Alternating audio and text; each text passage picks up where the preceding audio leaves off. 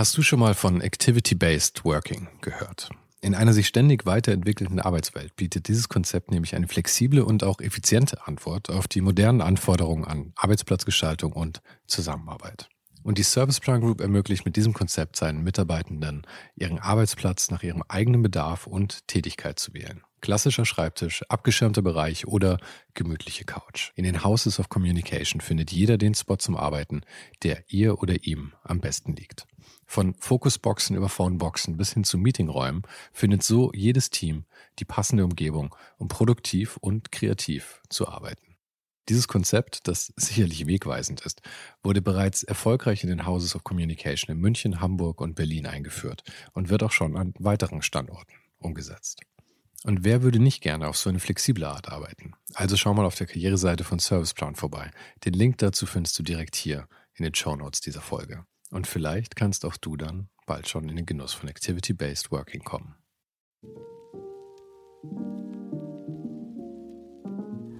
Was ich, was ich immer wollte, war, glaube ich, als normal angesehen zu werden.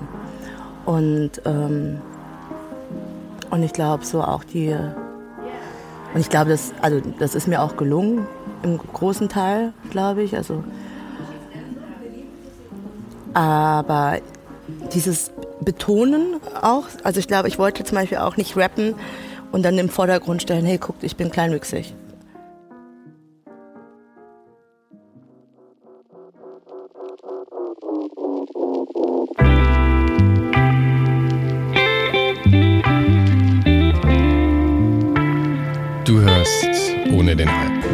Name ist Sven Jürgensmeier und meine Gästin heute ist die Grafikdesignerin Simone Ziller. Ich traf Simone in einem kleinen Café in Berlin und in mein Bild von Berlin passen die Bauarbeiten und das englische Hintergrundgemurmel während unseres Gesprächs auch hervorragend. Simone kommt eigentlich aus einer Stadt, die sie selbst als die hässlichste Deutschlands bezeichnet. Ich verrate jetzt mal nicht, welche das ist. Ihre Vergangenheit ist eine wilde Mischung aus Rap, Konzertfotografie, Collagen und einer kaufmännischen Ausbildung bei BASF, die im Rückblick da nicht mehr so ganz reinpasst. Ich wurde, wie so viele andere, auf ihre Arbeit aufmerksam durch ihre Zusammenarbeit mit dem Musiker Anderson Park, der sich nach einem Auftritt spontan backstage in ihre Arbeit verliebte. Wir sprachen natürlich über ihre Arbeit mit Andy, wie sie ihn nennt, über Freestyle-Rap, analoges Arbeiten, über Zenfire, über die Fotos auf dem Handy als Portfoliomappe, über Frauen im Hip-Hop, über ihre Kleinwüchsigkeit und was für eine Auswirkung die auf ihr Leben hat, über Konzertfotografie, über ihre Zeit in Wien und ihre Beziehung zu Berlin. Falls du den Podcast noch nicht abonniert hast, mach es jetzt gleich, damit du keine Folge mehr verpasst. Jede Woche ein Gespräch mit Menschen aus Design, Kunst und Kultur über ihr Leben und die Dinge, die sie gerade so beschäftigen. Und dann gibt es da auch noch den Sonntagsnewsletter. Fünf Tipps ohne den Hype, drei Tipps von einem Gast und immer zwei von mir. Links zu allem findest du, wie immer, direkt hier in der Beschreibung. Und jetzt wünsche ich dir viel Spaß mit Simone Ziller.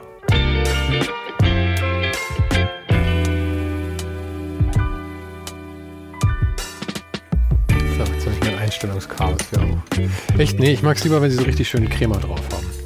Nee, ich dachte immer, ich sei so ein Kaffeekonnoisseur. Und dann habe ich festgestellt, ich mag den Kaffee dünn. Ich fange dann an zu zittern und irgendwie schmeckt es mir auch besser. Also ein Connoisseur bin ich auch nicht, das kann ich jetzt auch nicht behaupten. Ich, ich habe immer so getan. Was hast du? Ich habe mir immer so vorgegaukelt, ich sei ja. Ja, ja, ist auch so, man, man, man hat den Geschmack für, für teure Weine und guten Kaffee und so. Aber ich habe den auch nicht. Aber man muss den auch trainieren. Und ich weiß gar nicht, ob ich den mir antrainieren möchte. Ich glaube, ich auch nicht mehr.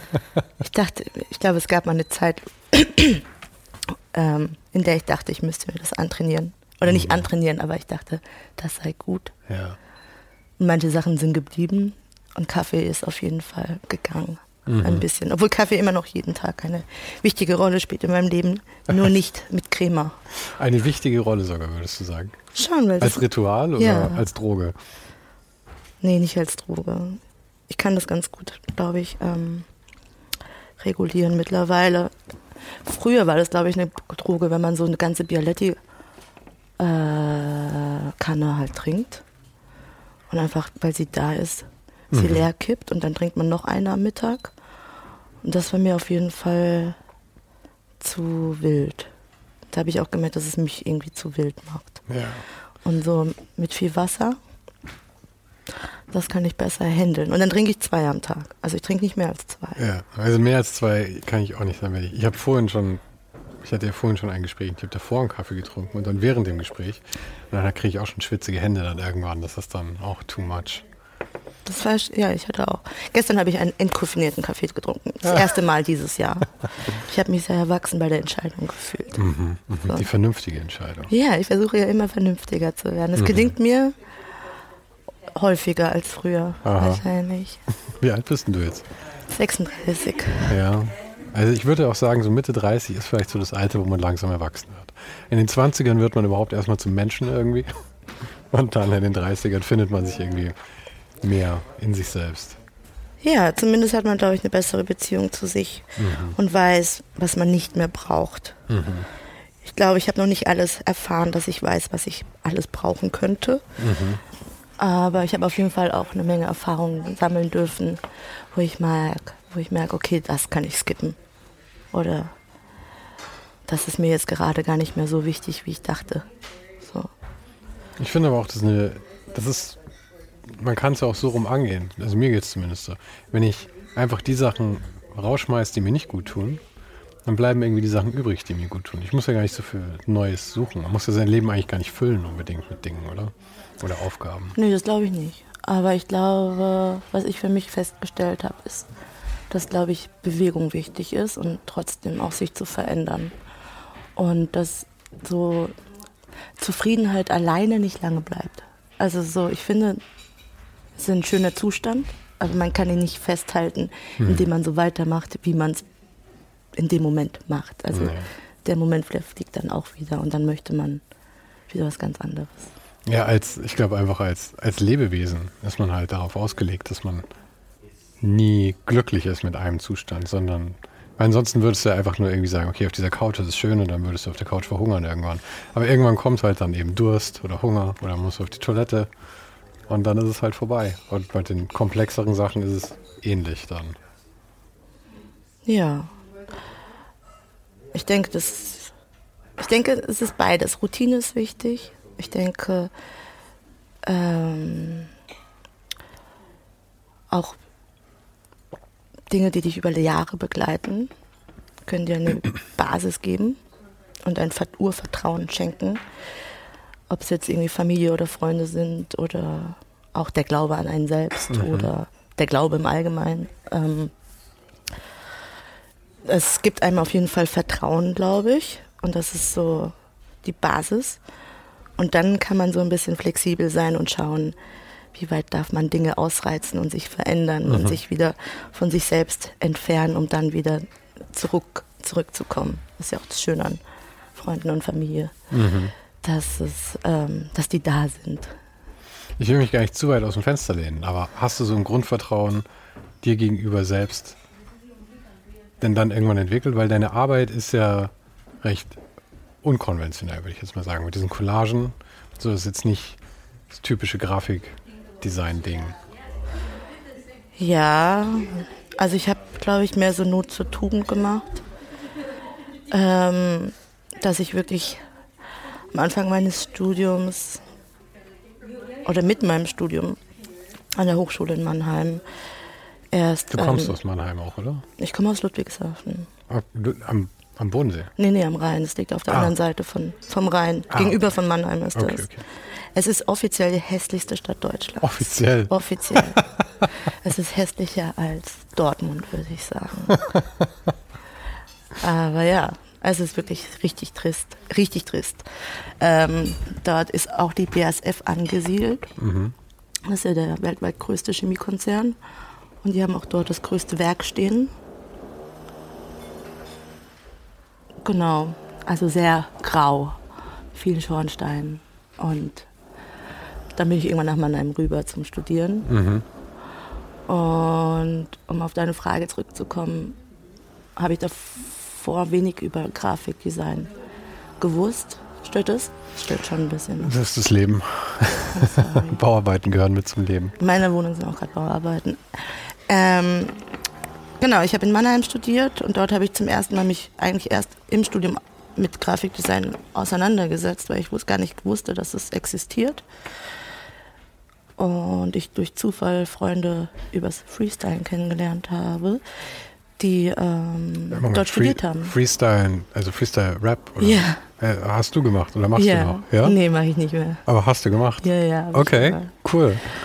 Ähm, und ich kannte, ich hatte überhaupt keine Skills bei Photoshop. Mhm. Und ich glaube, dann habe ich so ein bisschen geschummelt, dass ich den analogen Weg erstmal gegangen bin. und, ähm, und mir das auch selbst gut gefallen hat. Also ich habe das schon immer auch gemocht, irgendwie ähm, Magazine und Collagen und Monty Python und so Geschichten. Mhm. Ähm, Terry Gilliam hat genau, die Sachen immer gemacht für Monty genau, Python, oder? Die ganzen Beatles, ähm, Musikvideos und so. Sergeant, Sergeant Pepper. Genau. Und Eleanor Rigby und so. Mhm. Ähm, ja, dass ich dann angefangen habe, irgendwann in meiner WG-Küche Collagen zu machen. Aber ich weiß noch, im ersten Semester mussten wir zum Beispiel ein Magazin machen. Und ähm, alle haben das digital gemacht und ich habe es halt komplett in Schreibmaschine und Wirklich? kopieren und zeichnen und wieder kopieren und bin die Sache so reingegangen. Das hat mich, mhm. glaube ich, auch echt so zwei Jahre in Photoshop zurückgeworfen, dass ich mich, nie, mich in diesem halben Jahr nicht mehr damit mhm. auseinandergesetzt habe. Aber es war auch so ein bisschen mein, mein Geschmack. Also es war jetzt nicht nur so, dass ich mich davor ja, ja. gesträubt habe, dieses Programm zu lernen. Nur war das damals und ist, glaube ich, auch bis heute irgendwie meine Herangehensweise an Dinge. Aber das geht ja auch oft Hand in Hand irgendwie, dass man die Dinge, die man nicht mag und die Dinge, die man mag, ähm, dann halt ja, aus der Not die Tugend macht quasi. Ja. Genau, ich glaube schon. Also, Weil man also sagen muss, Photoshop, ähm, also ich wage mal zu sagen, da gehörte ein, ein, ein bisschen Faulheit dazu, Photoshop nicht. Ah, da kommt das Essen, sehr gut. Danke dir. Dankeschön. Da, da gehörte ein gewisses Maß an Faulheit eigentlich fast dazu, Photoshop nicht so weit zu lernen, dass man zumindest Collagen damit machen kann, weil ist jetzt, ich bin wirklich kein Photoshop-Profi, aber das ist ja einer der ersten Schritte, oder? Sachen ausschneiden. Ja, aber wenn du niemanden hast, der dir das erklärt, so, weil das hatten wir jetzt nicht im Studium. Nein? Nee, ich glaube, das haben halt Leute, die eine Mediengestalter-Ausbildung mhm. haben. Die bekommen das so ein bisschen so tutorialmäßig beigebracht. Und bei dir war es Kommunikationsdesign? Bei mir war es Kommunikationsdesign und da ist halt irgendwie so, dass eigentlich am Anfang des Semesters die Aufgabenstellung steht, gib ein Magazin am Ende des Semesters ab. Mhm. Und dann nimmt dich, glaube ich, keiner an der Hand und sagt dir, okay, jetzt, das ist Layer, also das sind Ebenen, das sind, das ist eine Maske. Mhm. Und ich war schon lange, lange selbstständig, als mir der Tim irgendwann bei einer Nachtarbeitssession äh, Masken erklärt hat. Und er hat sein Leben nicht gepackt irgendwie, weil ich so schon echt auch Geld angefangen habe zu verdienen damit und alles und irgendwie ähm, nicht wusste, wie Masken funktionieren. Mhm. Und ich benutze nur noch Masken, also ich liebe Masken. Aha.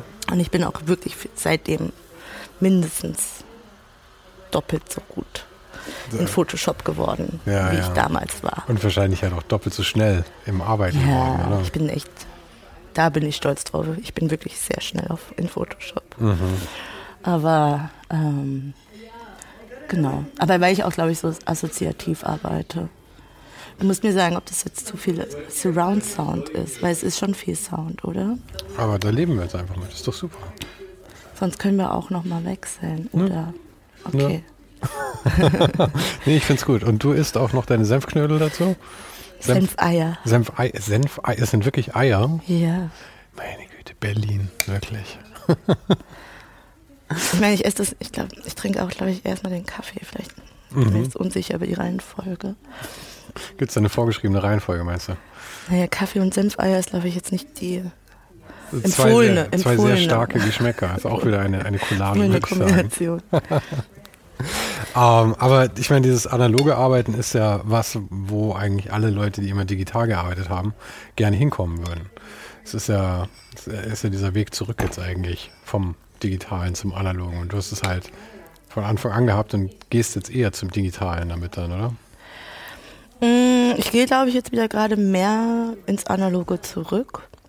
Wobei ich mich auch dieses Jahr, habe ich mir fest vorgenommen, mich mehr mit AI und ähm, After Effects und so zu beschäftigen. Mhm.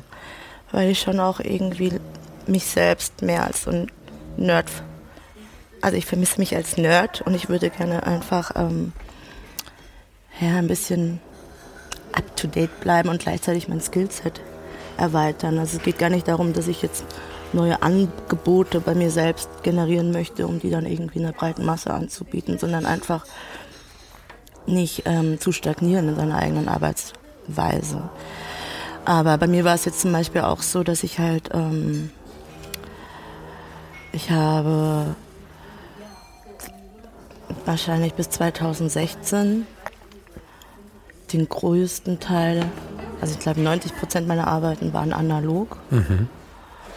Und dann habe ich 2016 Anderson Park kennengelernt. Und da hatten wir so einen schnellen, ich habe sein Instagram für zwei Jahre gemacht. Oder drei Jahre vielleicht. Und da ging, musste das halt schon relativ schnell gehen. Ne? Also da konnte ich jetzt nicht irgendwie gedankenschwanger in Büchermagazin, Flohmarkt ähm, Laden laufen und erstmal gucken, ob es irgendwie das passende Bildmaterial zum Thema gibt. Sondern er hat mir einfach geschrieben, hey, ich habe den Grammy gewonnen. Und dann musste halt so vier Stunden später schon ein Post ready sein. Mhm. Und da habe ich schon auch angefangen, auf das World Wide Web zurückzugreifen. So. Und dann habe ich lange digital gearbeitet, eigentlich. Also nicht nur digital. Ich glaube, mein die Basis basiert immer schon irgendwie so auf dem Analogen. So, oder der Anfang, oder ich mache eine Skizze, oder ich schaue mir Sachen an.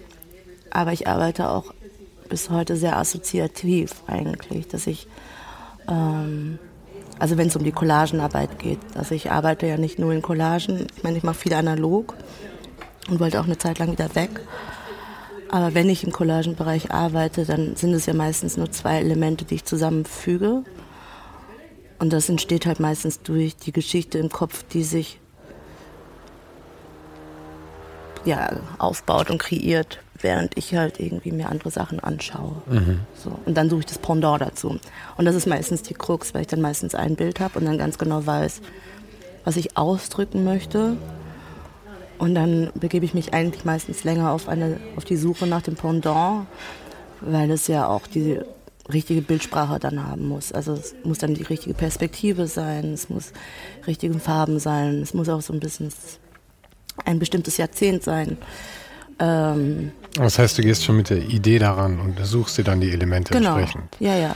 Ich suche okay. mir immer das passende Element. Also man könnte ja auch anders vorgehen, dass man einfach sagt, ich, ähm, ich überlasse eben auch einen Teil dem Zufall. Und ähm, ich finde so, wie, wie, wie das hier jetzt auch ist, ich habe mir nicht ausgesucht, wie der Hintergrund ist. Und jetzt finde ich es schön, dass es so ein, so ein Kaffeehaus-Hintergrund ist. Mhm. Und ich mag das eben ganz gerne, so Sachen dem Zufall zu überlassen. Mhm. Ähm, aber du steuerst es von vornherein. Du hast ein Bild im Kopf und möchtest das dann umsetzen.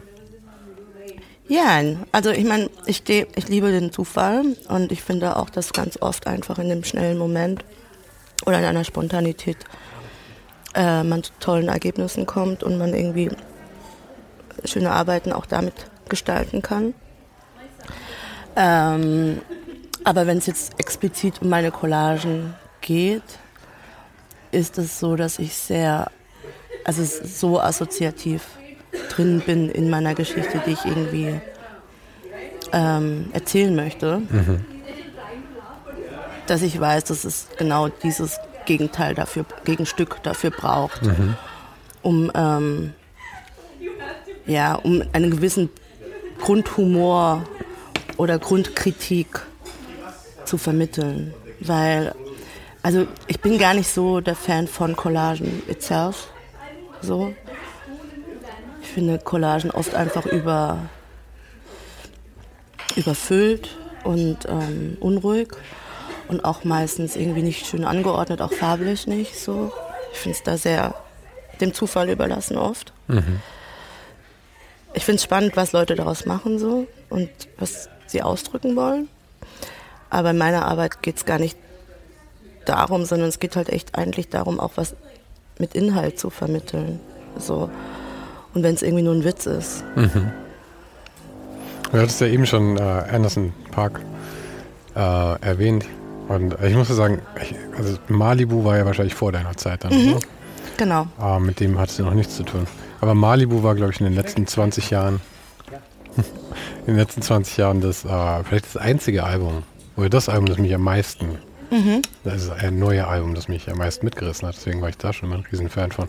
Als ich dann gesehen habe, dass du danach dann den Instagram auch übernommen hattest und so von ihm, war das natürlich jetzt eine schöne, schöne Verbindung. Wie habt ihr euch denn überhaupt kennengelernt? Ich meine, du hast schon, schon erwähnt, er ruft halt an und sagt, hey, ich habe einen Grammy gewonnen, ich brauche ein Bild irgendwie. Ist ja schon ungewöhnlich. Ich weiß gar nicht, ob das so ungewöhnlich ist, weil ich glaube, ich die meiste Zeit mit allen meiner Kunden, mit meinen Kunden so arbeite. Es ist irgendwie so für mich eine Form geworden, aber da kann ich auch nochmal später drauf eingehen. Um Andy habe ich kennengelernt im Backstage beim Splash. Da war ich mit meinen lieben Freunden und Family von Jakarta Records. Ähm, das ist auch ein Label, die damals jährlich eine Bühne auf dem Splash bespielt haben und die so lieb waren, mich immer mitzunehmen, obwohl ich keine Funktion dort hatte, außer sein. Ähm, Aber sehr schön, das heißt, du konntest es voll aufsaugen und genießen, was da ja, tatsächlich genau. passiert Und ich konnte trinken und Aha. alles machen, was man macht, wenn man nichts machen muss auf einem Festival wahrscheinlich. Ähm, und das war wirklich eigentlich sehr cute, weil Jakarta Records ist halt so ein Label, was sehr tief in der Musikszene dickt eigentlich und auch echt viele Künstler entdeckt hat, bevor die groß wurden, wie zum Beispiel Kate Renada, Muramasa, Benny Sings ähm, und auch Anderson Park.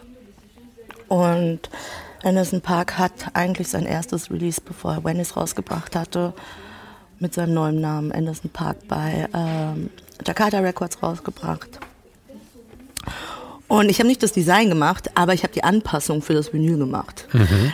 Und, ähm, und ich habe aber damals auch schon Collagen gemacht. Und Janis, ähm, der auch heute Habibi Funk ist, der auch Jakarta Records mitgegründet hat, der hat mich Anderson Park vorgestellt. Der saß gerade da draußen auf, ähm, ja, irgendwie auf so einer Bank.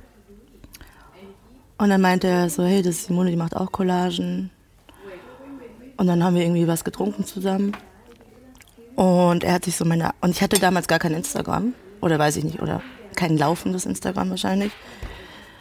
Und ich hatte aber immer meine Arbeiten so auf dem Handy. Ähm, so vorbereitet für Momente wie diese. Und dann habe ich sie im Andy gezeigt. Und es gibt bis heute keinen Moment, wo sich jemand meine Arbeiten so lange angeschaut hat wie er. Also so lange, dass es echt unangenehm wurde, weil er halt einfach so nichts gesagt hat und einfach nur so 20 Minuten irgendwie aufs Handy geschaut wirklich? hatte. Ja, ja, es war wirklich unangenehm eigentlich. Ich habe einfach selbst keine Funktion mehr gehabt, Aha. weil ich ja auch nicht so, ich habe ja auch nicht gesagt, oh, schau dir mal diese geile Arbeit an, sondern ja, ja, er hat sich die ja für sich selbst so angeschaut. Und anyhow haben wir dann irgendwie noch ein Bier getrunken. Dann hat er seine Show gespielt. Ich habe mir die angeschaut bin zurück ins Backstage. Und dann war er auch schon so hyped, weil er gerade die Show gespielt hat. Und ich war hyped, weil er so eine geile Show gespielt hatte. Und dann hat er mich so, er meinte, hey, komm, komm, komm, she's an artist too, she's an artist too. Und hat mich dann so allen seinen Homies vorgestellt. Und ähm, dann sind wir in seinen Backstage. Die Free Nationals, also seine Band. Er und ich eigentlich, letztendlich und haben da irgendwie vier, fünf Stunden gejammt, sind komplett ausgerastet. Wir sind aus einem eigenen Backstage geflogen letztendlich. haben so, das sind ja so Container und wir haben diese Container als Musikinstrument, ent, also zum Musikinstrument ähm, gemacht mhm. und wild getrommelt und gefreestylt und waren drunk as fuck. Und dann mussten die gehen, also wir sind rausgeflogen, wir waren auch alle viel zu drüber.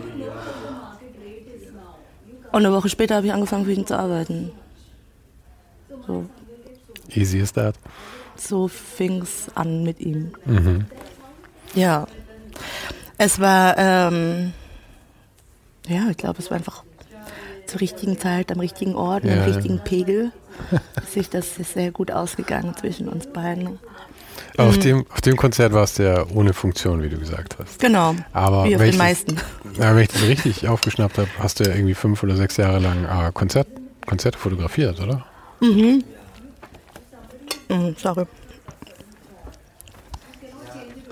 Genau, ähm, das war mein erster Job eigentlich in Mannheim. Da hatte ich auch Glück im Unglück.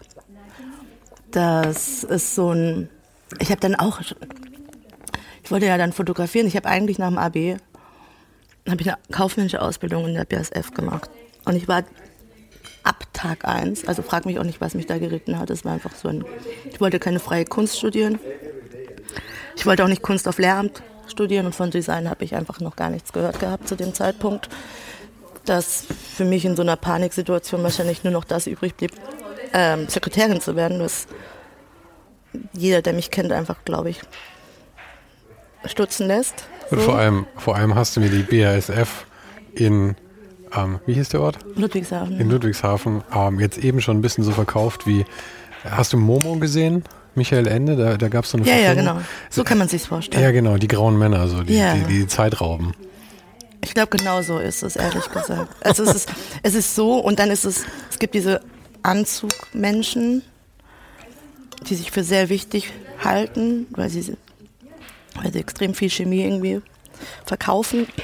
Und dann gibt es aber auch, also das mehr in der Stadt, ist einfach absurd, desolat ein bisschen. Also, die haben, die Infrastruktur der Stadt ist einfach so kaputt gemacht worden durch Fehlinvestitionen auch. Ludwigshafen war extrem reich nach dem Krieg durch die BSF, weil die Steuern halt an die Stadt ähm, übertragen wurden oder ausgezahlt wurden. Und ähm, dann hat sich, glaube ich, das Gesetz verändert und dann musste die Steuer ans Land gehen.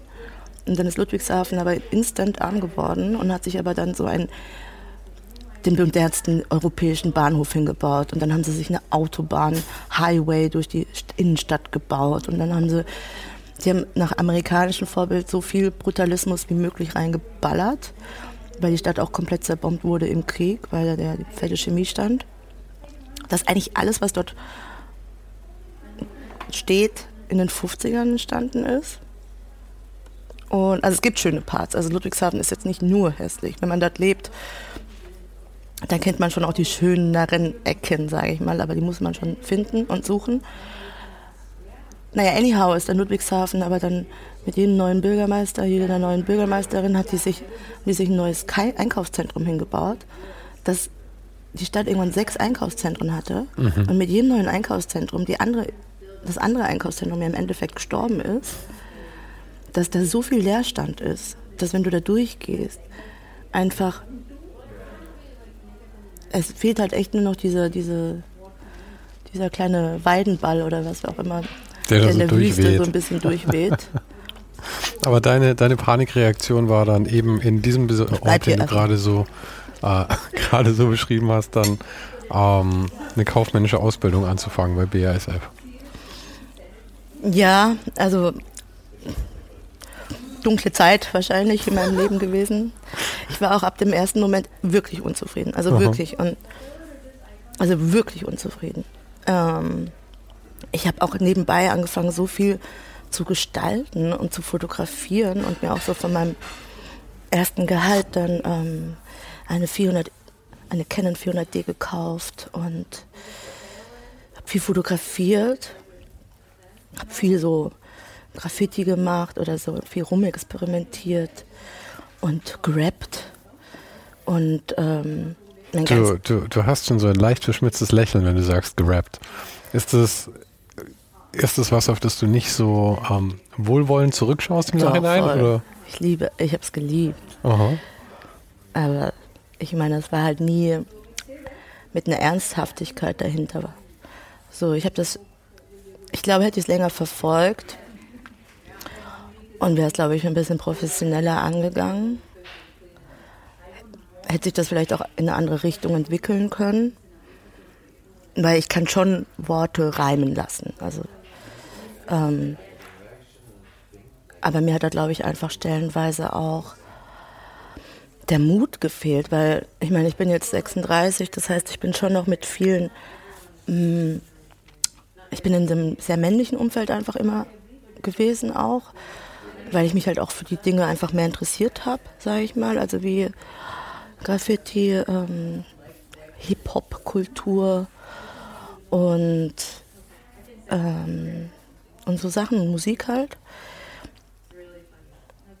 dass ich das Gefühl habe, dass es damals für Frauen wahrscheinlich einfach noch gar nicht die richtige Zeit war, sich da so, so locker zu machen und zu ähm, und so ihre eigenen Positionen ja, ich meine, gerade, gerade im Hip-Hop war ja, also in den 90ern äh, war die Aufgabe von Frauen im Hip-Hop ja eigentlich nur mit, mit dem G-String irgendwo im Video rumzutanzen und es gab ganz, ganz selten mal Ausnahmen wie Missy Elliott oder sowas, die es irgendwie geschafft haben, tatsächlich auch eine ernstzunehmende Rolle einzunehmen. In den 2000ern würde ich sagen, war es immer noch rar und erst in den letzten 10, 15 Jahren, glaube ich. ja, ja, genau sind Frauen prominenter geworden dabei, oder? Aber im Allgemeinen. Ja. Also ich glaube, in den letzten 20, 30 Jahren hat sich so viel getan schon in unserer Gesellschaft, also es muss sich noch einiges tun.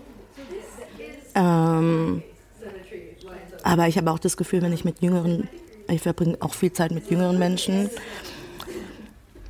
und da ist es überhaupt, es gibt gar keine Diskrepanz und es gibt gar nicht dieses, dieses sich korrigieren, weil das schon so in ihrem, in ihrem Alltag so manifestiert ist, dass, das, dass es da keine Unterschiede gibt. Also es gibt Unterschiede, aber die werden dann eher betont und auch zelebriert, mhm.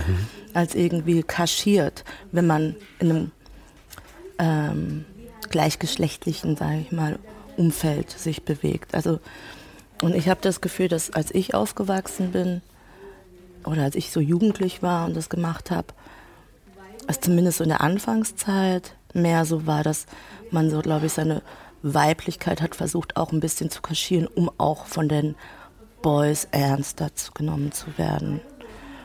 Ähm, das musste ich, glaube ich, auch erst lernen mit, mit dem Älterwerden. Also ich hatte dann auch so mit 20, 21 habe ich dann auch echt eine tolle, einen tollen Freundeskreis gehabt, die auch alle gerappt haben. Und das war da auch nicht so vordergründlich. Also das war, glaube ich, davor war das auf jeden Fall spürbarer für mich dass man ein bisschen buschikoser sein könnte, um da mehr Akzeptanz zu ähm, bekommen.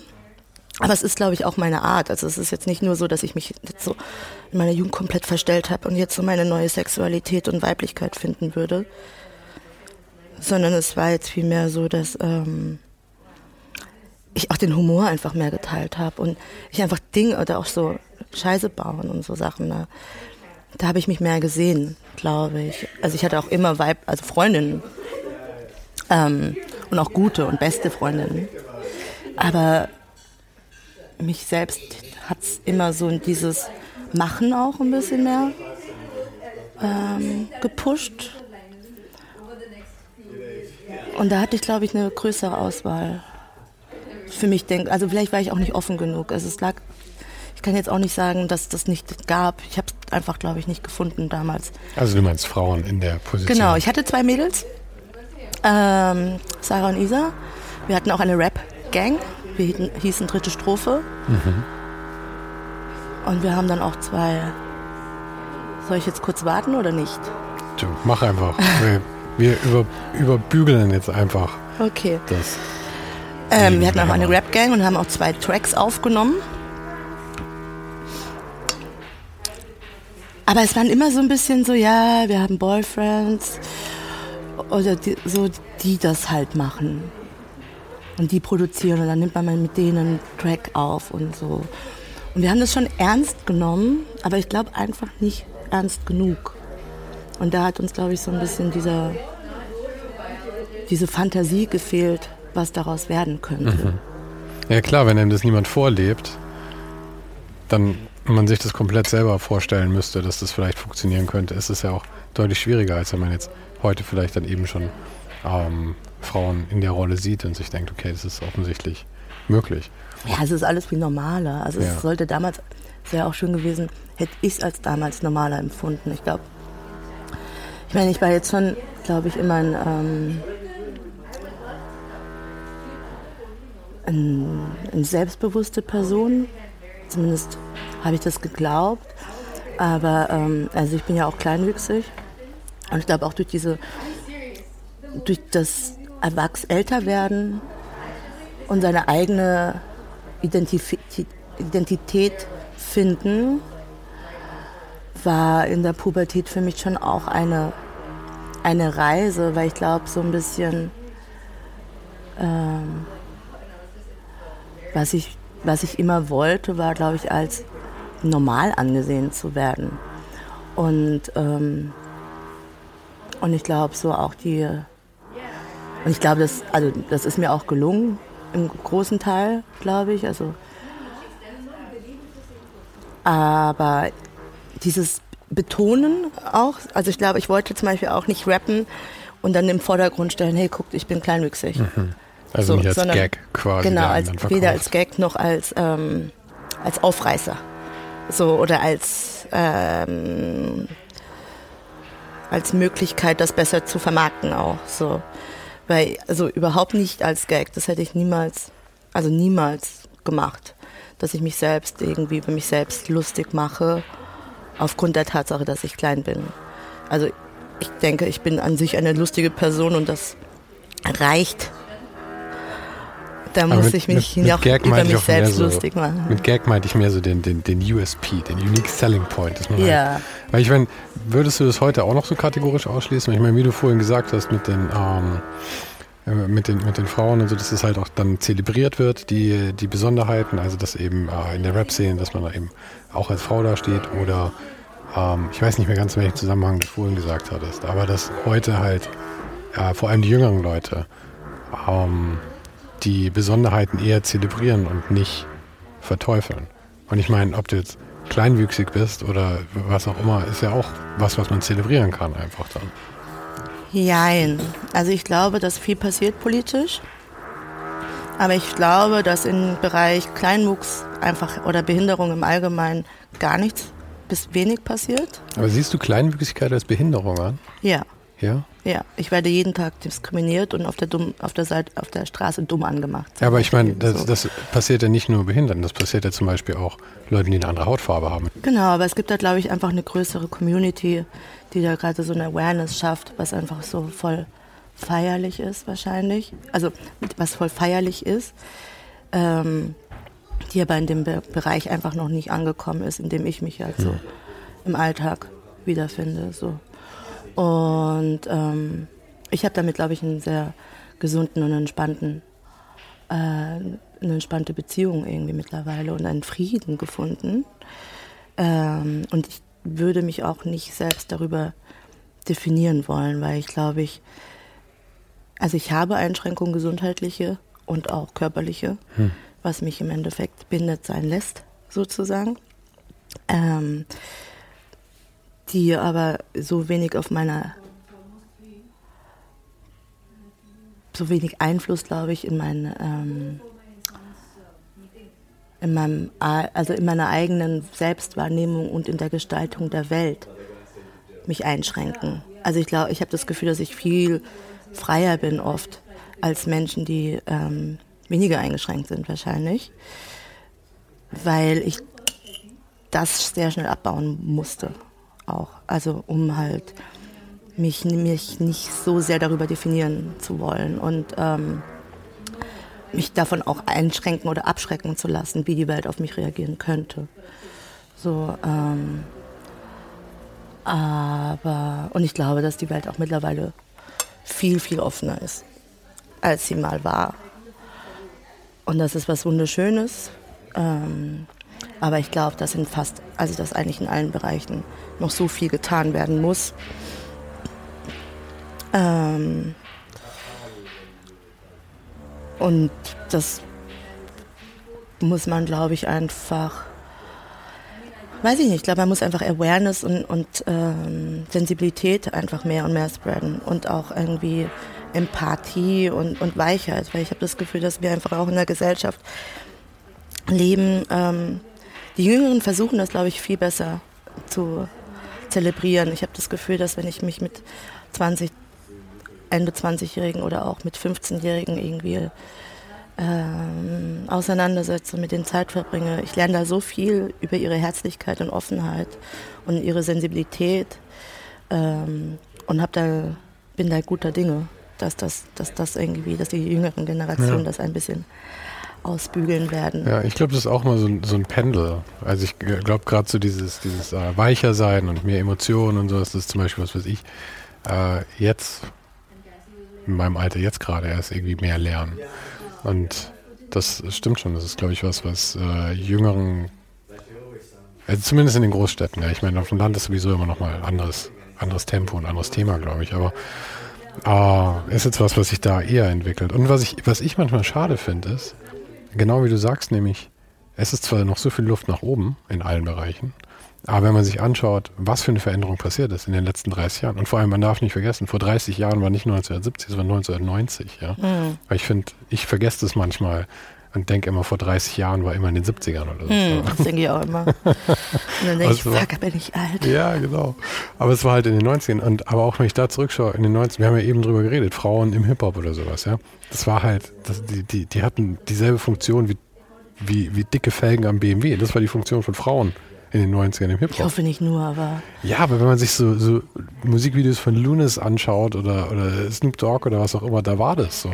Und das hat sich so geändert heute. Und ich finde, das sollte, oder ich, ich erfreue mich zumindest daran, auch zu sehen, was sich getan hat. Nicht, nicht, einschränken zu lassen von dem, was noch an Luft nach oben ist, sondern auch mal zu sehen, was sich alles Tolles getan hat in der Zeit. Voll. Ich denke aber allgemein, es sollte einfach vieles es sollte einfach offener werden. Ich finde, wenn Frauen ähm, sich in Dessous schmeißen wollen und ihre Sexualität und Weiblichkeit irgendwie auch vor dicken Karren zelebrieren wollen, dann supporte ich das genauso. Voll, aber es darf ja nicht die einzige ähm, Option sein. Wie der Mann, der sich in sexy Klamotten mhm. ähm, wirft und seine, seine Weiblichkeit zelebriert. Oder umgekehrt. Also ich finde, alles darf solange dabei keiner so verletzt wird oder sobald, solange nichts gegen den Unwillen passiert der anderen Person, so. Ich meine, man muss da sehr sensibel sein und vorsichtig, mhm. finde ich, aber ich finde, Kunst darf auch frei bleiben. Ich finde gerade Kunst darf vor allem auch provokativ sein, weil ich meine, Kunst ist ja wie Humor, ähm, finde ich, ist ein großer, großer Teil der Aufgabe, mh, hm, eben Grenzen zu durchbrechen auf eine Art, die verdaubar ist. Ich glaube, das ist dafür ist Kunst da in meinen Augen. Ja, ich glaube, Kunst ist. Ach, ich kann, also ich bin die letzte Person, die einfach, glaube ich, Kunst definieren sollte. Du glaub mir, ich stehe noch, steh noch hinter dir, hinter dir an. ich konsumiere es gerne und freue mich daran, dass es so viele tolle Menschen gibt, die Kunst machen und es ist ja auch so schön, dass sich jeder im Endeffekt raussuchen darf, was er mag ja. und sich damit auseinandersetzen. Ja. Und dann gibt es die tollen Algorithmen, die einen damit füttern, mit den genau den also Bildern, die Aber man eh sich. Wir, wir, sind voll vom Thema abgekommen. Was mich eigentlich noch interessieren würde, war, wie hast du dann den Sprung geschafft von ähm, der, äh, der Ausbildung bei BASF zur Konzertfotografin? Ach, das habe ich nebenbei angefangen, weil ich im Endeffekt mir von der ersten Cam, äh, vom ersten Gehalt habe ich mir eine Kamera gekauft. Und ich bin gerne auf Konzerte gegangen.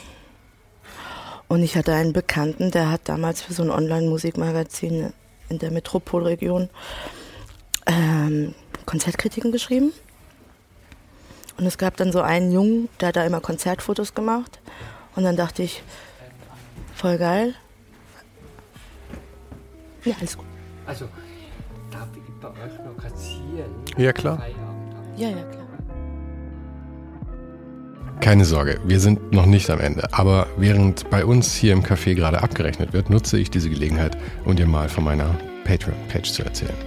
Auf patreon.com slash ohne den Hype kannst du den Podcast nämlich mit ein paar Euro im Monat unterstützen. Und als Supporter oder Supporterin bekommst du dann auch noch jede Woche einen kleinen Bonus-Podcast, in dem ich dir einen Blick hinter die Kulissen dieser Produktion gebe. Und Patreon ist für mich vielleicht die schönste Art, auf die Zuhörer und Zuhörerinnen ihre Wertschätzung zeigen und gleichzeitig das Projekt am Laufen halten können. Den Link zur Patreon-Page findest du natürlich auch nochmal hier in der Beschreibung dieser Folge. Oh, und ich sehe gerade, der Kellner ist schon fertig. Und ich wollte Simone ja noch fragen, wie sich das mit der Konzertfotografie eigentlich so entwickelt hat. Aber du hattest dir also die Kamera gekauft. Genau. Und es gab eine Person, die schon Fotos gemacht hat. Bei den Konzerten war das. Genau. Es gab eine Person, die vorher Fotos gemacht hatte für dieses Online-Magazin. Und dann hatte ich so mein Interesse mal verkündet. Ja, äh, und dann kam Justin Timberlake nach Mannheim und hat dort in der SAP Arena ein Konzert gespielt. Und das Konzert war leider, leider erst ab 18 und deswegen durfte der kleine Fotograf da nicht hin. Und das war meine Chance ja. zu glänzen. Das heißt, du hast klein angefangen, ein Justin Timberlake-Konzert. Ja, also. ja, aber ich, hättest du mich gesehen, das war eigentlich das, das, war das schlechteste Konzert, was ich jemals fotografiert habe. Also nicht, weil das Konzert schlecht war, aber es war das erste Mal, dass ich mhm. beauftragt wurde, Konzertfotos zu machen. Und ich mir davor schon irgendwie so echt Sorgen gemacht hatte, weil ich hatte zwar eine 400D, die, keine Ahnung, 8 Megapixel hatte oder so. Das war ja eine der ersten bezahlbaren. Ja, ja, genau digitalen Spiegelreflexkameras, ja. wenn ich mich recht erinnere. Ja, und ich konnte mir halt auch nur den Body leisten und kein Objektiv. Mhm. Dementsprechend hatte ich, glaube ich, 5,6 ISO und habe mich dann so ein bisschen schlau gemacht und habe gemerkt, okay, ich bräuchte auf jeden Fall mehr Brennweite und ähm, mehr, ne, mehr Blende. Nicht ISO meinte ich, Blende meinte ich. Ähm, Brauchst eine größere Blende dann. Genau, ich nehme an, du hast dann erstmal einen 50er 1.8er oder sowas gekauft, den Standard, oder? Nee, das habe ich mir auch, das, ich war ja nicht so schlau. Ich war ja nie so, ich wollte dann immer so, ich wollte es dann immer alles selbst rausfinden und konnte damals auch noch nicht so gut googeln. Das war auch, ist auch nicht meine größte Fähigkeit, mich schlau zu machen, was gut ist. Mhm. Ich bin da sehr nach Gefühl und, und Empfehlung, glaube ich. Naja, dann habe ich mir aber von einer Freundin ein Objektiv damals geliehen. 300 Millimeter, aber auch, glaube ich, keine Ahnung, Dreierblende oder so. Immer noch schlecht und habe auch den SAP-Eingang für Fotografen nicht gefunden und kam dann dazu spät. Und dann haben da so, glaube ich, sechs so fette Pressefotografen auf mich gewartet. Die hatten wirklich jedes der Objektive war einfach fast größer als ich, was die dabei hatten. Und ich hatte halt so meine Kamera um den Hals hängend, mhm. ohne Schutz, bin ich so reingelaufen. Und, und die haben echt, die haben Denen ist der Kinderhand runtergefallen, im Kopf geschüttelt, als sie gesehen haben, auf wen sie da eigentlich gerade warten. Und ich bin einfach so, ja, reingefallen wahrscheinlich. Kam mir ein Fotogramm, eine Fotogramm bei 50 Meter entfernt vom, äh, von der Bühne. Wir durften nur die ersten drei Lieder fotografieren, das wusste ich damals auch nicht. Ich habe dann auch weiter fotografiert und dann habe ich mich reingeschmuggelt und mich nochmal vorne dran gestellt und weiter fotografiert, bis irgendwann eine Security kam und mich rausgeworfen hat. Aber dann war ich drin. Mhm. Und dann habe ich die Jobs erstmal bekommen, aber auch ehrlich gesagt nicht bezahlt. Also es hat ziemlich lange gedauert, bis sie überhaupt bezahlt haben. Aber ab dem Moment war es auch so, dass ich mir die Konzerte selbst raussuchen durfte. Und dann bin ich auf echt viel geile Konzerte gegangen. Also, das heißt, die waren sehr zufrieden mit deinen Fotos dann, so wie sich das anhört. Ich glaube, die waren froh, eine, zweiten Fotogra eine zweite Fotografin zu haben, okay. ehrlich gesagt, die einfach älter ist als 18. Mhm weil diese Justin Bieber, äh, Justin Timberlake Bilder, das, das war jetzt keine Portfolioarbeit oder so. Das war jetzt, ich glaube, jede, jedes Nokia-Handy hätte bessere Fotos, glaube ich, gemacht als ich mit meinem 400D Equipment. Ja. Ja, dann habe ich das aber vor lange gemacht und war bestimmt zweimal die Woche auf irgendwelchen Konzerten und habe fotografiert und bin dann auch mit der Zeit besser geworden, weil man ja auch so schnell irgendwie auf verschiedene Lichtsituationen auch eingehen muss und da da habe ich angefangen halt Kamera richtig gut zu verstehen, also so zu verstehen, was man machen, was man einstellen muss, intuitiv, um halt das Foto halt irgendwie halbwegs mhm. zu bekommen, was man bei rotem Licht macht, was man bei blauem Licht macht und so, oder was man bei Bewegung, Bewegung und Gegenlicht macht. Und ähm, das hat mir schon geholfen, auf jeden Fall die Kamera zu verstehen. Ist auch lustig, irgendwie, ich habe auch irgendwann mal, dazwischen habe ich dann so einen Fotowettbewerb gewonnen. Ja? Ja. Das war so ein fetter Kennenwettbewerb, wo es so vier Kategorien weltweit oder europaweit gab, wo man in Porträt und Makro oder was weiß ich jeweils, und man konnte nur ein einziges Bild einsenden. Und dann für dein Land, in dem du lebst sozusagen. Und jeder hat dann einfach so Equipment für 2.000, 3.000 Euro geschenkt bekommen von denen. Und ich habe halt in der Kategorie Porträt gewonnen. Mhm. Und ich konnte halt noch wem? nicht mal scharf stellen. Ich wusste halt zu dem Zeitpunkt noch nicht mehr, wie man scharf stellt. Mhm. Und dann habe ich aber zwei ähm, fette Objektive von Canon bekommen damals. Habe aber die beschissensten. Ich durfte mir von allen Objektiven durfte ich mir Sachen raussuchen und dann habe ich die hab ich mir einen Weitwinkel rausgesucht. 10 Millimeter, wer braucht sowas? Keiner braucht so, so ein Objektiv. Was habe ich hier noch geholt? Noch irgendein Zoom-Objektiv. Ich hätte mir einfach eine fette, fest, fett, Festbrennweite ähm, aussuchen sollen. Aha. Aber ich hatte dann so Hobbyfotografen-Equipment.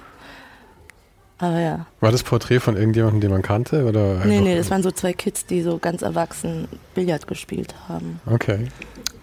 In Hamburg hatte ich das damals fotografiert. Und hast du dann immer weiter digital fotografiert? Weil ich meine, nee. ich hätte jetzt auch getippt, dass du dann irgendwann auf analog umgestiegen bist wahrscheinlich, oder? So wie ich deine Arbeit sonst einschätze. Komplett. Also ich bin dann ja wieder so zurück zu den Wurzeln und habe mir dann dann habe ich nämlich angefangen zu studieren und dann musste ich ja nicht mehr fotografieren, um glücklich zu sein. Also um mir einen Ausgleich zu schaffen und musste auch nicht mehr so viel. Habe das dann immer noch gemacht. Irgendwann wurde ich dann auch bezahlt und dann war das halt so mein Nebenjob. Also diese diese äh, äh Konzertfotografie hast du immer parallel immer noch zu der Arbeit bei BASF gemacht. Genau. Wie lange ging das dann? Wie lange warst du bei BASF? Drei Jahre. Drei Jahre. Ja, voll krass. Okay. Und dann ist dir die Kragen geplatzt und du hast gesagt, das, das, das Nee, dann war die Ausbildung fertig. Ah. Und ich wollte natürlich nicht übernommen werden. Ich bin auch so am letzten Tag, bin ich so mit Kreide und Edding, bin ich so durch die BSF und habe so überhin getaggt. Tschüss, nie wieder. Yep. Tschüss, hasta la vista. Ähm, Schmalspurvandalismus bei BASF quasi. Wie bitte? Schmalspur-Vandalismus bei BASF. Ja, das, halt, das, das ist ja wieder weggegangen. Außerdem haben die auch genug Mittel, um das zu entfernen. Das stimmt. Die sitzen natürlich in der Quelle. Sie kriegen alles entfernt. Ähm, aber ich habe auch wirklich, also ich war, ich war nicht so aktiv im Graffiti, wie das jetzt vielleicht denkt. Ich war nur leidenschaftlicher Toy. Wahrscheinlich. Mhm. ähm, ja, nee, und dann habe ich während meiner, während meiner Ausbildung habe ich dann auch gefreestylt und ähm, habe dann vor einem Konzert in Mannheim Dudes kennengelernt, mit mir, dann hatten wir so eine Freestyle-Cypher. Und irgendwie haben wir uns dann von Anfang an gut verstanden und dann sind wir uns auch immer wieder begegnet und sind auf Konzerte und dann haben die mir eigentlich, und die haben alle Grafikdesign studiert in Mannheim. Und dann habe ich zum ersten Mal von Kommunikationsdesign und Graphic Design und so gehört. Und dann dachte ich so, eigentlich ist genau das, worauf ich Bock habe. Es ist nicht zu frei, es ist nicht so, weil ich bin so frei, ich brauche schon irgendwie einen Rahmen, zumindest eine Deadline oder so. Ähm und ich habe dann aber auch nebenbei neben meiner Ausbildung schon so viel Output generiert. Durch Zeichnen, durch Malen, durch Collagen, durch alles, was man irgendwie machen kann, um nicht depressiv zu werden, wenn man eine kaufmännische Ausbildung macht und kreativ sein möchte. Dass meine Mappe letztendlich schon fertig war. Also ich, das war echt so, ich habe meine Mappe eigentlich innerhalb von einem Tag oder zwei zusammengeschustert, habe die abgegeben bin ähm, eingeladen worden zur Eignungsprüfung und Gespräch und dann habe ich zwei Wochen später, glaube ich, angefangen zu studieren letztendlich. Also so gefühlt, vielleicht lag auch ein Monat dazwischen mhm. oder so. Ähm, und erst dann habe ich, glaube ich, langsam angefangen zu verstehen, was ich da eigentlich angefangen habe zu studieren. So. Das kam immer erst ein bisschen später. Aber das war auch, es war auf jeden Fall das erste Mal, dass ich das Gefühl hatte, okay, ich mag irgendwas, also ich, es geht gerade in die richtige Richtung. Mhm. So. Nachdem du eigentlich wahrscheinlich das Gefühl hattest, dass du drei Jahre verschwendet hast davor, oder? Ja, also ich glaube, ich meine, es wäre wahrscheinlich schlauer gewesen, hätte ich dann halt eine andere Art von Ausbildung gemacht. So, schon eine kreative, vielleicht eine Schreinerausbildung, eine Kochausbildung oder irgendwie ähm, Mediengestalter. Alles andere, alles außer wahrscheinlich oder Gartenbau oder so. Alles wäre besser gewesen als wahrscheinlich im Büro sitzen für mich. Ähm, aber diese Unzufriedenheit hat mir, glaube ich, schon auch damals nochmal mehr gezeigt, wie sehr ich das brauche, kreativ zu sein. Und wie sehr ich mich selbst als kreative Person auch spüre. So. Und dass das was ist, was mir einfach leicht fällt und ich gerne mich auch jeden Tag mit beschäftige. So. Ja, und ich meine, ich, ich sag drei Jahre verschwendet, aber ich glaube ja gar nicht daran, dass man Zeit verschwenden kann letzten Endes. Ich glaube, als Person ist man immer die, die, die Summe aller Erlebnisse, die man hatte. Und diese drei Jahre Ausbildung haben dich genauso mitgeformt wie, wie die Konzerte, die du fotografiert hast. Vielleicht auf eine andere Art. Aber wie du sagst, wenn es nur ist, dass sie dir klar gemacht haben, dass das definitiv nicht das ist, was du machen willst. Ja, genau. Das war schon wichtig. Also ich meine, ich hätte das auch vorher schon gewusst. Es ist jetzt nicht so, dass ich diese Ausbildung hätte machen müssen, um zu wissen, ich gehöre nicht ins BSF-Büro. Also aber deine Eltern waren doch bestimmt happy, dass du sowas Solides gemacht hast. Ja, ne? ja, genau. extrem happy. Also meine Mutter tatsächlich nicht. Die hat sich dann irgendwann, hat die, glaube ich, Schuldgefühle bekommen. Mhm. Ob sie mich nicht zu sehr eingelabert, zugelabert hat oder so in die Richtung. Mein Vater aber auf jeden Fall, für den ist Sicherheit auf jeden Fall ein großes Thema. Ähm, das fand er gut.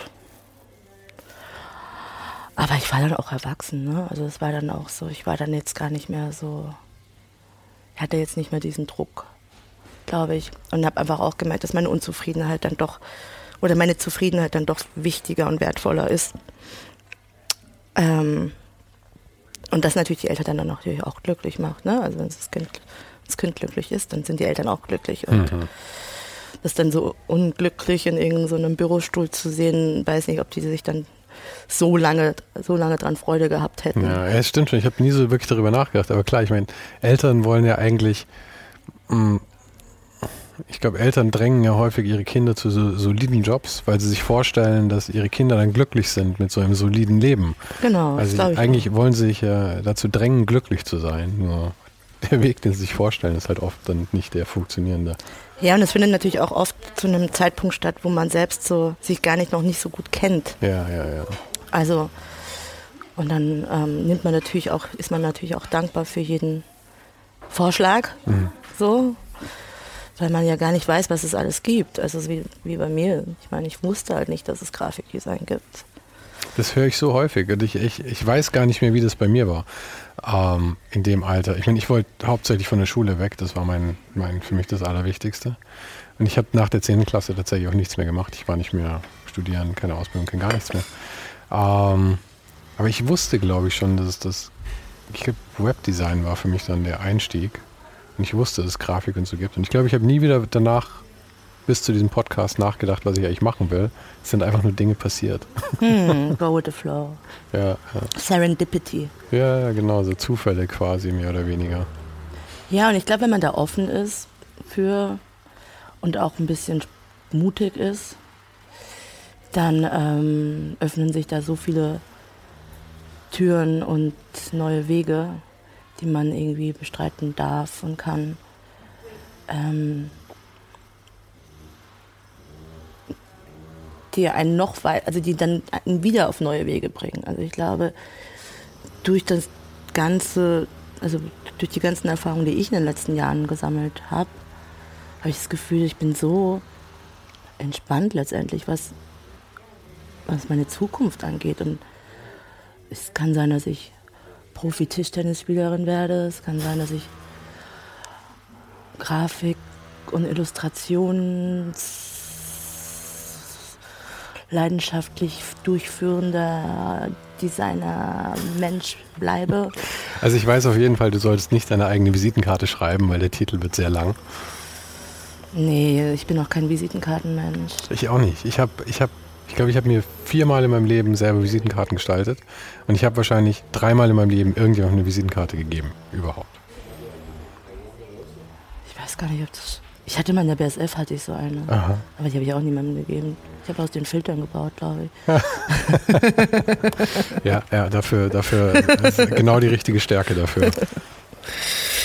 Nee, ähm, so, sorry, Visitenkarten hatten wir gerade. Visitenkarten hatten wir.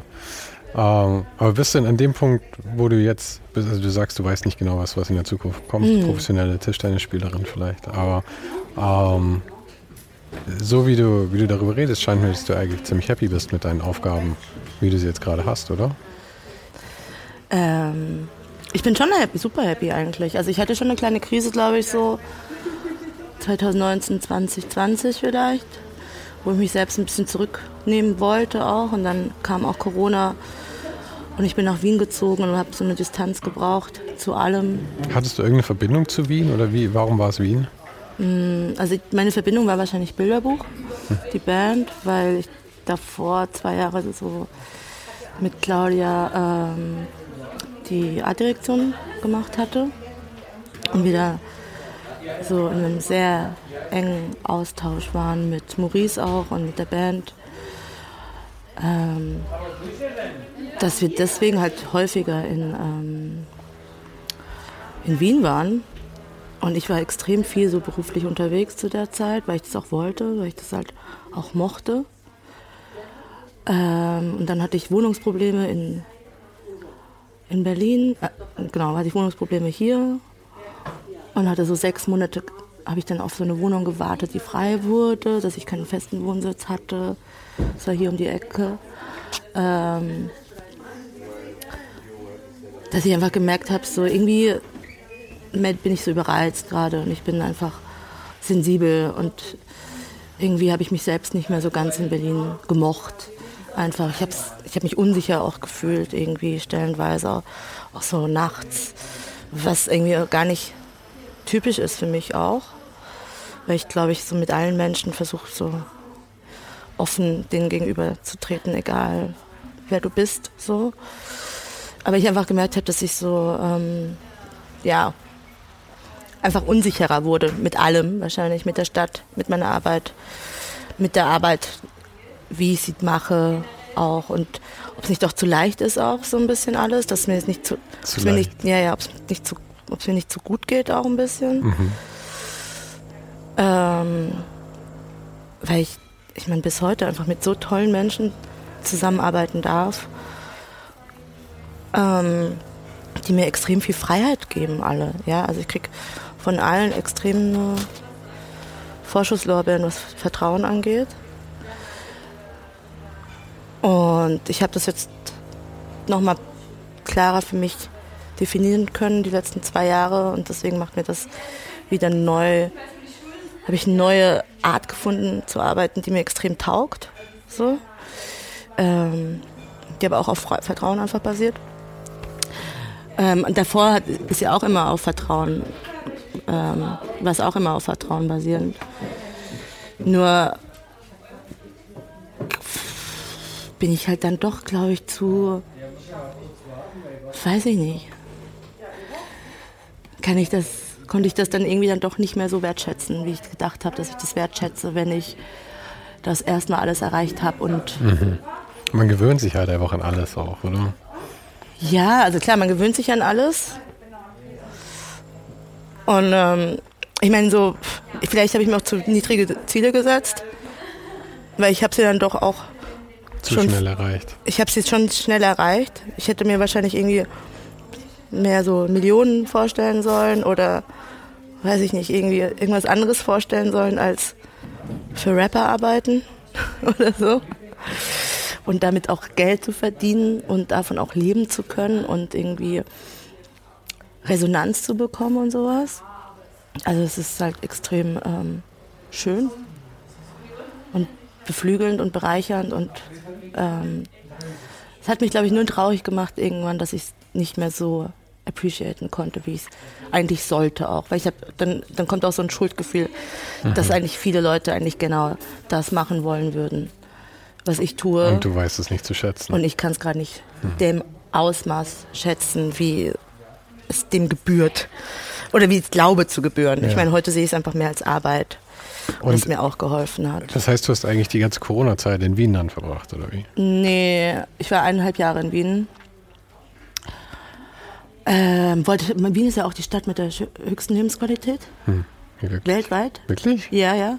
Also ich mag Wien ganz gerne, aber ich hätte jetzt gedacht, es ist irgendwie sowas wie Stockholm oder. Nee, nee, sieb, so siebtes davor. Mal hintereinander zur Stadt mit der höchsten Lebensqualität gewählt wow, worden. Okay. Also von Ludwigshafen, der hässlichsten Stadt, Aha. nach Wien, mit der Stadt mit der höchsten Lebensqualität. Das ist auf jeden Fall eine der, der hübschesten Städte, muss ich sagen. Ist extrem schön. Ja. Na, geh heute, ist das schön da. Na, ist schön, ist wirklich schön. Ähm, es war mir aber dann doch zu schön. Mhm.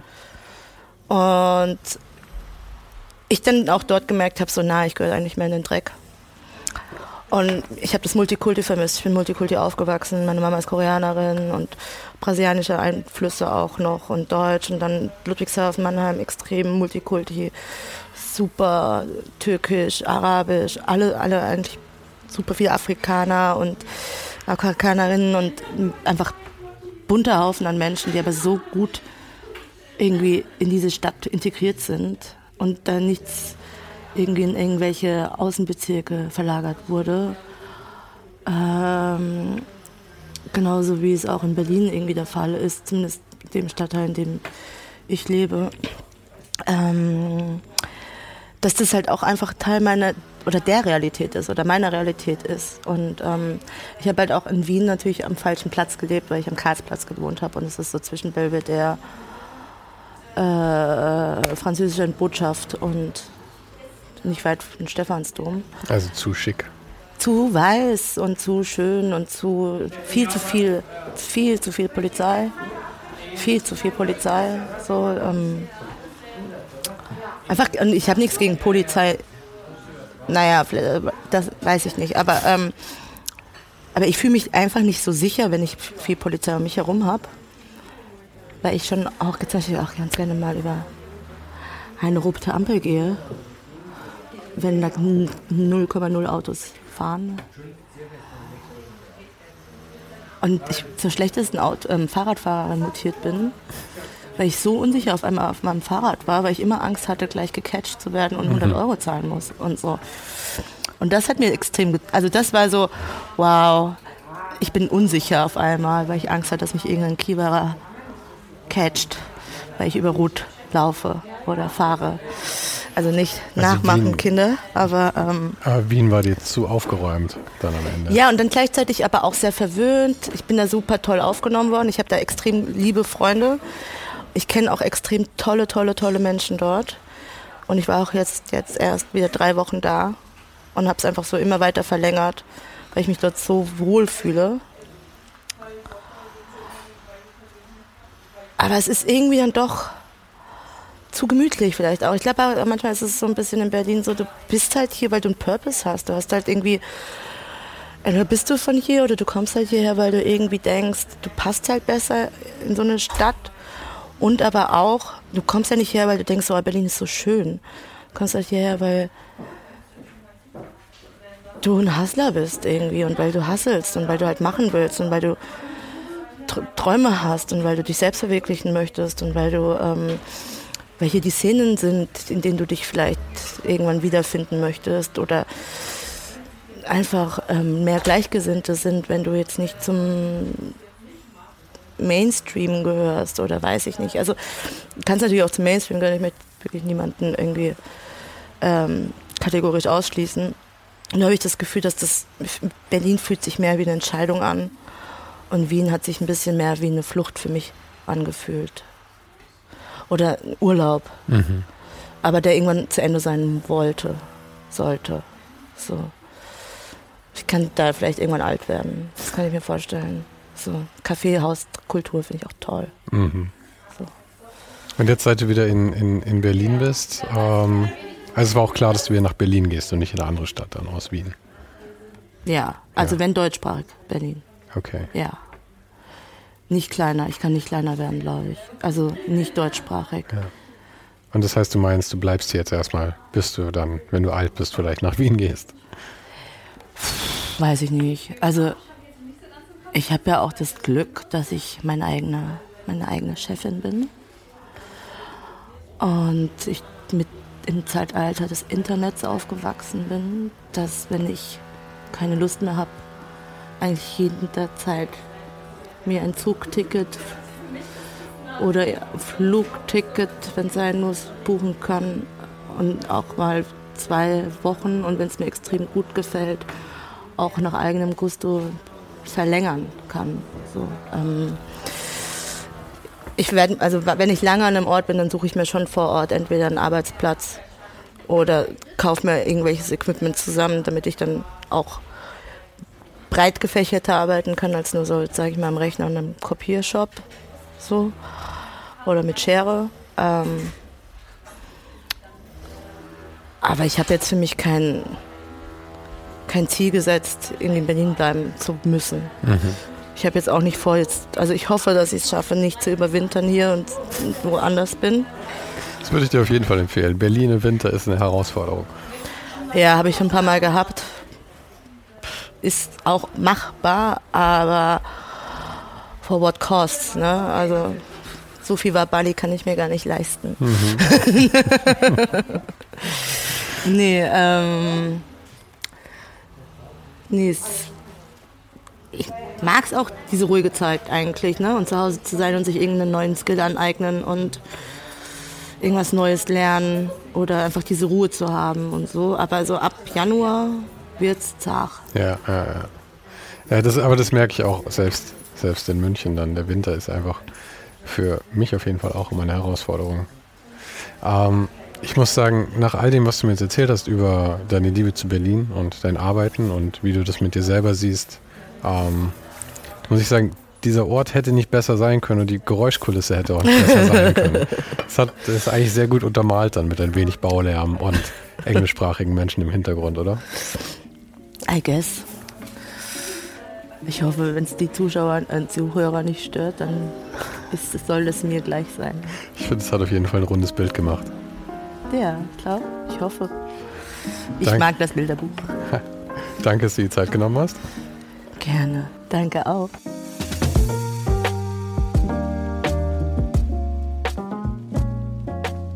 Ich hoffe, die Bauarbeiten waren nicht zu nervig, aber Teil dieser spontanen und intimen Gespräche ist eben auch eine gewisse Unvorhersehbarkeit und ich hoffe ja, das geht dann einfach als Flair durch. Nicht vergessen, es gibt noch eine ganze Menge Folgen im Archiv. Das heute bei Folge 99 schon. Und im Archiv warten unter anderem Christoph Arment, Götz Offergeld, Mirko Borsche, Iset Bostan, Eike König und noch viele, viele andere auf dich. Nächste Woche kommt die Jubiläumsfolge 100 raus und dafür habe ich einen sehr bekannten Designer mit dabei, der schon mal zu Gast im Podcast war und der mittlerweile zu einem wirklich guten Freund geworden ist. Und zur runden Zahl unterhalten wir uns mal darüber, was Erfolg eigentlich wirklich so bedeutet. Und denkt dran, Patreon-Supporter erfahren schon vorab, wer in der nächsten Zeit konkret dabei ist. Den Link dazu findest du natürlich auch nochmal hier in der Beschreibung dieser Folge. Vielen Dank fürs Zuhören und für deinen Support. Und wir hören uns dann nächste Woche wieder.